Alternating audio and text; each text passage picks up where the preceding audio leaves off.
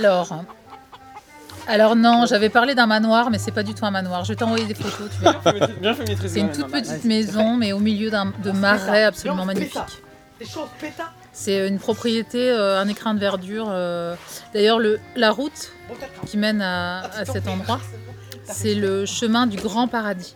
C'est euh, c'est à côté de, c'est à côté de Saint-Omer. C'est absolument magnifique.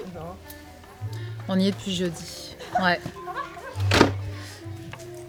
Ouais.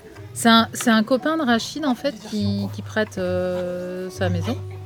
Bah, on l'a vu, en fait, il nous attendait avant de partir quand on est arrivé jeudi. Donc du coup, on l'a rencontré, c'était sympa. Avec une coupe de champagne. Et il nous a accueillis avec une coupe de champagne d'ailleurs, c'était super gentil.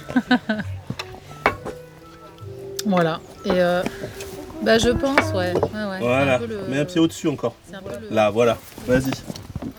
Et appuie-toi sur le, la pierre là-bas. Vas-y. Tu peux ou pas T'arrives pas Tu chasses elle est là ou pas Ouais, il y a trois chatons. Aïe. Tu mets des s'il te plaît. Et du chasse elle est là.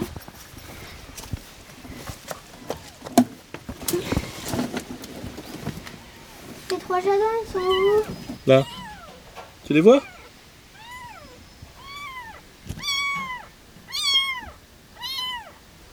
Oh, je vois un chaton de Mais je peux les voir avant que du chasse elle arrive. Mais t'inquiète pas, Anna, ils vont pas bouger. mais oui, mais du chasse elle va les cacher. Vas-y.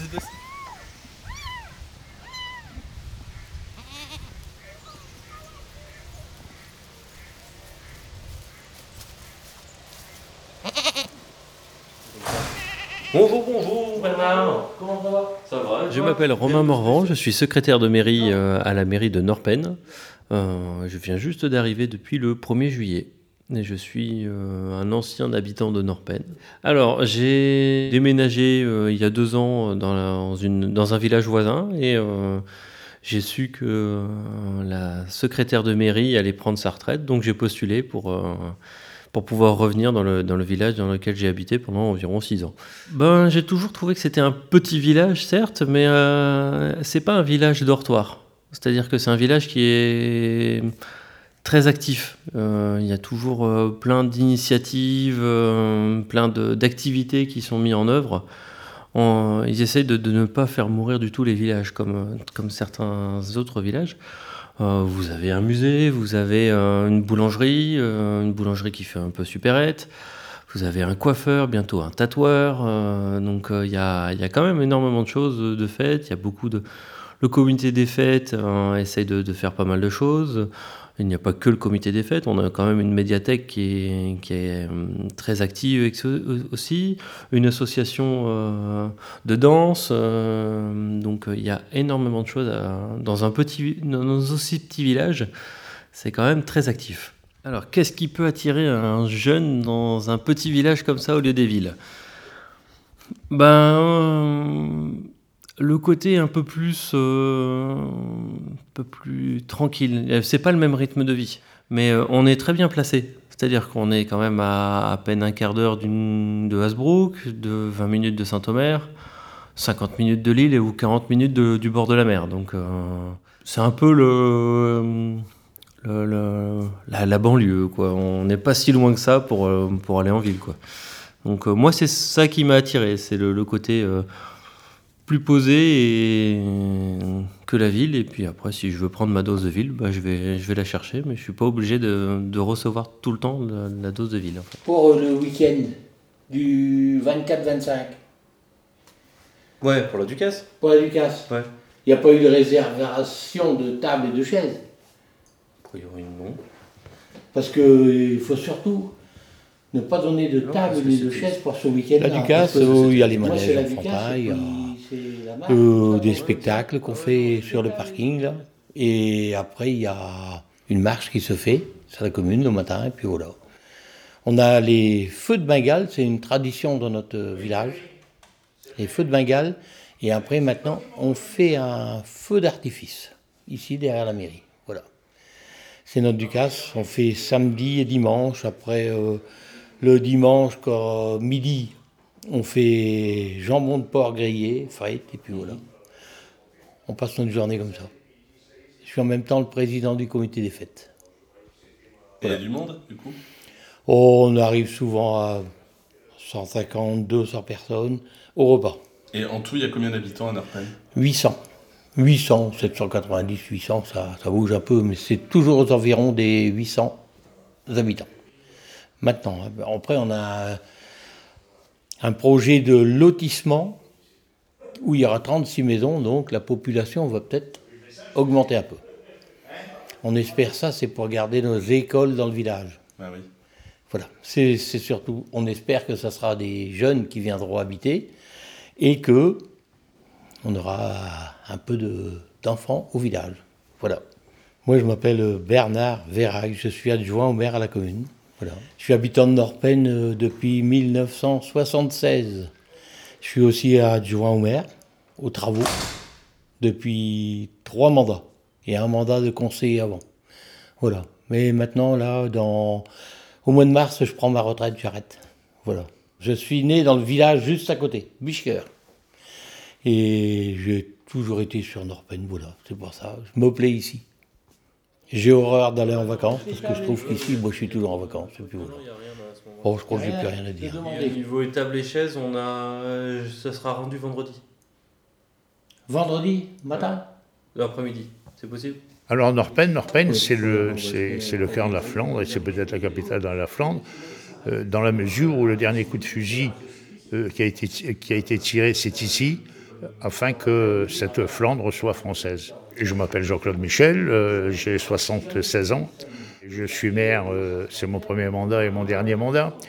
Je suis arrivé ici en 1976, j'ai été très bien accueilli par les Flamands et je leur dois tout. Et ces Flamands-là, eh ben, moi je les adore. Et voilà, j'ai retrouvé, j'ai retrouvé un autre pays. Euh, maintenant, mon pays, c'est, la Flandre. J'étais en Algérie, je suis revenu à l'indépendance en 62 tout seul. Et puis euh, j'ai fait ma vie à Denain, euh, à Solac, enfin c'était Usinor à l'époque. Après, euh, j'ai été muté à Dunkerque. Et de Dunkerque, euh, je, suis venu euh, habiter ici. J'ai choisi un terrain qui à l'écart du village pour être, euh, et- pour être euh, seul et pouvoir faire le tour de la maison, les mains dans les poches. Et en Algérie, c'était grand, on avait de l'espace. Et ici, euh, j'ai trouvé qu'il n'y avait pas beaucoup d'espace. Il y avait des, des, des, euh, des un peu partout, euh, des barrières, tandis qu'en Algérie, montant, il n'y avait pas de barrières, très peu de barrières. Et les, j'en ai pratiquement jamais vu. Voilà, donc ici, j'ai retrouvé un petit peu de là-bas. J'ai fait mon coin comme c'est que j'étais là-bas. Mais seulement après, euh, le flamand m'a pris. Et je suis flamand. Vive la Flandre. Voilà. Merci beaucoup.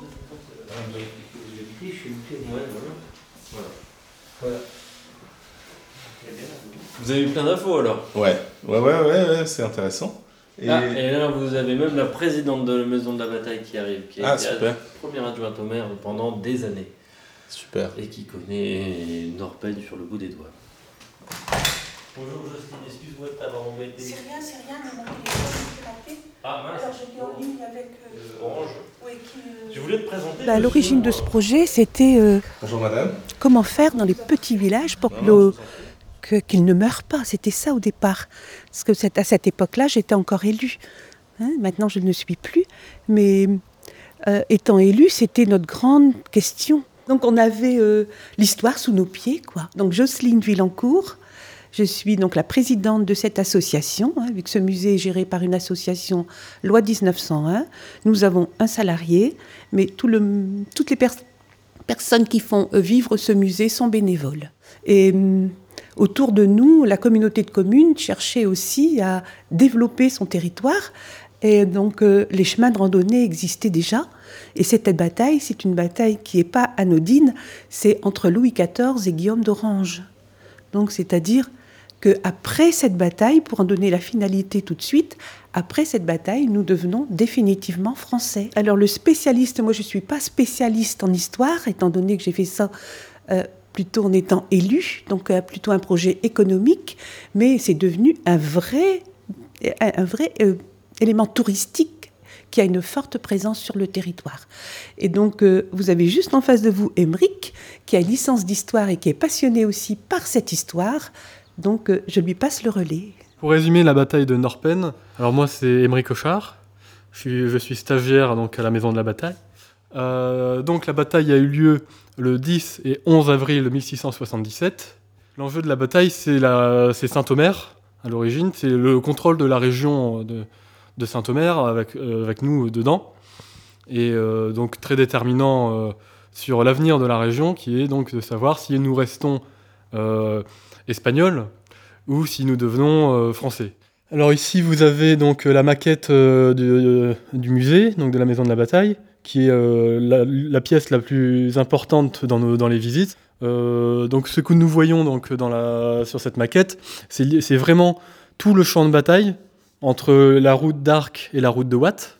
Et nous pouvons voir donc les trois villages principaux de la bataille, Norpen, Zutpen et Bavinkov. Ensuite, on a la présence des deux armées, l'armée française et l'armée hollandaise, toutes les deux euh, étant composées d'environ 30 000 soldats. Et euh, nous pouvons aussi voir euh, le, le, Tome, qui est le, mont sur lequel Guillaume d'Orange était et d'où il dirigeait son armée. Et nous avons aussi les deux rivières extrêmement importantes pour la bataille, à savoir la ligne Quebec et la Penbec. L'élément décisif de la bataille, a été euh, la crue de, la, de euh, à l'endroit où se euh, où la, ligne Quebec se, jette dans la Penbec, au niveau de Norpen, du coup, et que cette crue a justement créé une, zone marécageuse sur cet endroit-là, et que c'était pile l'endroit par lequel Guillaume d'Orange envoyait toute sa cavalerie, à savoir 12 000 cavaliers, et ça a brisé la charge de la cavalerie hollandaise et qui a mené euh, à terme à, la défaite euh, des Hollandais. Donc euh, le, petit, la petite anecdote, c'est plutôt une histoire un peu ironique. L'objectif de la bataille pour les Français était de s'éloigner du marais pour pas perdre la bataille. Et justement, ce qui leur a permis de gagner la bataille a été une crue qui a rendu une zone marécageuse. Et au final, c'est un peu le marais qui, qui finit quand même par par euh, se mêler de la bataille alors que tout le monde voulait l'éviter.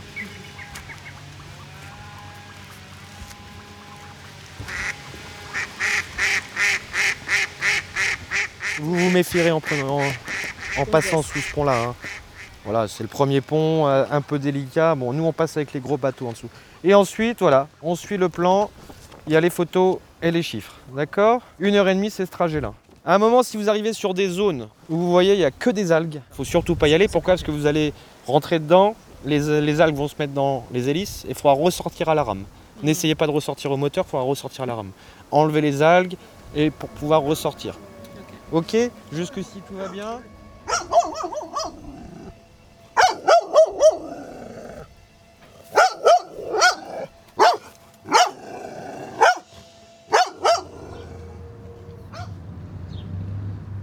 L'histoire légendaire qui est associée au marais et qui fait aussi un peu peur, c'est bien la légende de Marie Grouette. Donc Marie Grouette, c'est une dame qui est euh, assez biscornue, avec euh, un grand manteau noir, qui paraît-il voyage dans le marais avec un, crochet. Un crochet. Mais ce qu'il y a, c'est qu'on ne la voit pas souvent et il faut vraiment faire attention. Donc les, les parents la légende dit que, et c'est déjà arrivé, que des enfants, quand ils vont traverser, comme c'était mon cas, de traverser le marais pour aller euh, à la messe, ben, il fallait surtout pas s'approcher de l'eau parce que là pouvait être Marie Grouette. En fait, elle était partout. Et elle pouvait sortir très rapidement, attraper un enfant et elle nous entraînait euh, dans l'eau et en fait on mourait quoi. Hein, donc ça, euh, ça nous faisait bien peur et ben, je vous assure qu'on n'a jamais approché et on est encore tous vivants. Donc nous, on vivait à la, dans une petite chaumière à la limite du, du marais, hein, du côté du Choubrouk. Oui. Et donc, euh, comme on était nombreux, hein, mes parents avaient neuf enfants, donc forcément, pour les surveiller tous, et on est d'autant plus birigant quand on est nombreux, et ben donc elle avait trouvé ce stratagème aussi pour, euh, pour nous empêcher d'aller près de l'eau, quoi. Et, et elle y réussissait. On n'y allait pas. Aïe, aïe, Ah, aïe. faut pas gratter. chérie. Ça Faut pas fait gratter, mal. Oui. Faut pas gratter, faut pas gratter. Non, mais là, faut pas gratter. Hein. Oui. Même si ça gratte, faut pas gratter pendant 10 minutes et après, ça sera grattable. Pourquoi Ma t'as pauvre un louloute. glaçon Tu veux que je t'apporte un glaçon? Le moment que t'as préféré. Le moment que j'ai préféré depuis qu'on est là? Non, depuis, De- depuis, le les début des vacances. Depuis on est d'accord. Alors, il y a plein de moments préférés. Non, vraiment Mais s'il y a un moment. Un seul. Un moment. T'es Le- dur, hein. un, un moment, ça peut être une journée, hein, ça peut être. euh, Enfin, je crois que c'est c'est le moment où on est arrivé ici quand même. Quand j'étais pas là, bah, bravo. Bah, merci beaucoup. bah, En si fait- T'étais là qu'on est arrivé ici. Mais si, Mais t'étais là, t'as oublié ou quoi c'est un moment, Quand tu découvres. enfin, époustouflant en fait. C'est un moment époustouflant.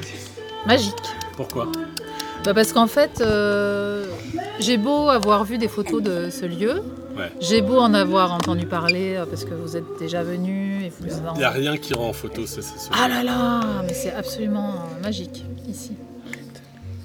C'est un, mom- c'est un, c'est un lieu. euh, Le temps est suspendu. Ouais, Féerique. complètement, ouais. Féerique. On est coupé du monde. C'est c'est un, c'est un lieu où tu ne peux qu'être euh, en phase avec la nature et avec les gens euh, avec qui tu, tu viens ici, quoi. Enfin, je veux dire, t'es, euh, c'est un moment euh, que tu as envie de, dont tu as envie de profiter pleinement. Voilà.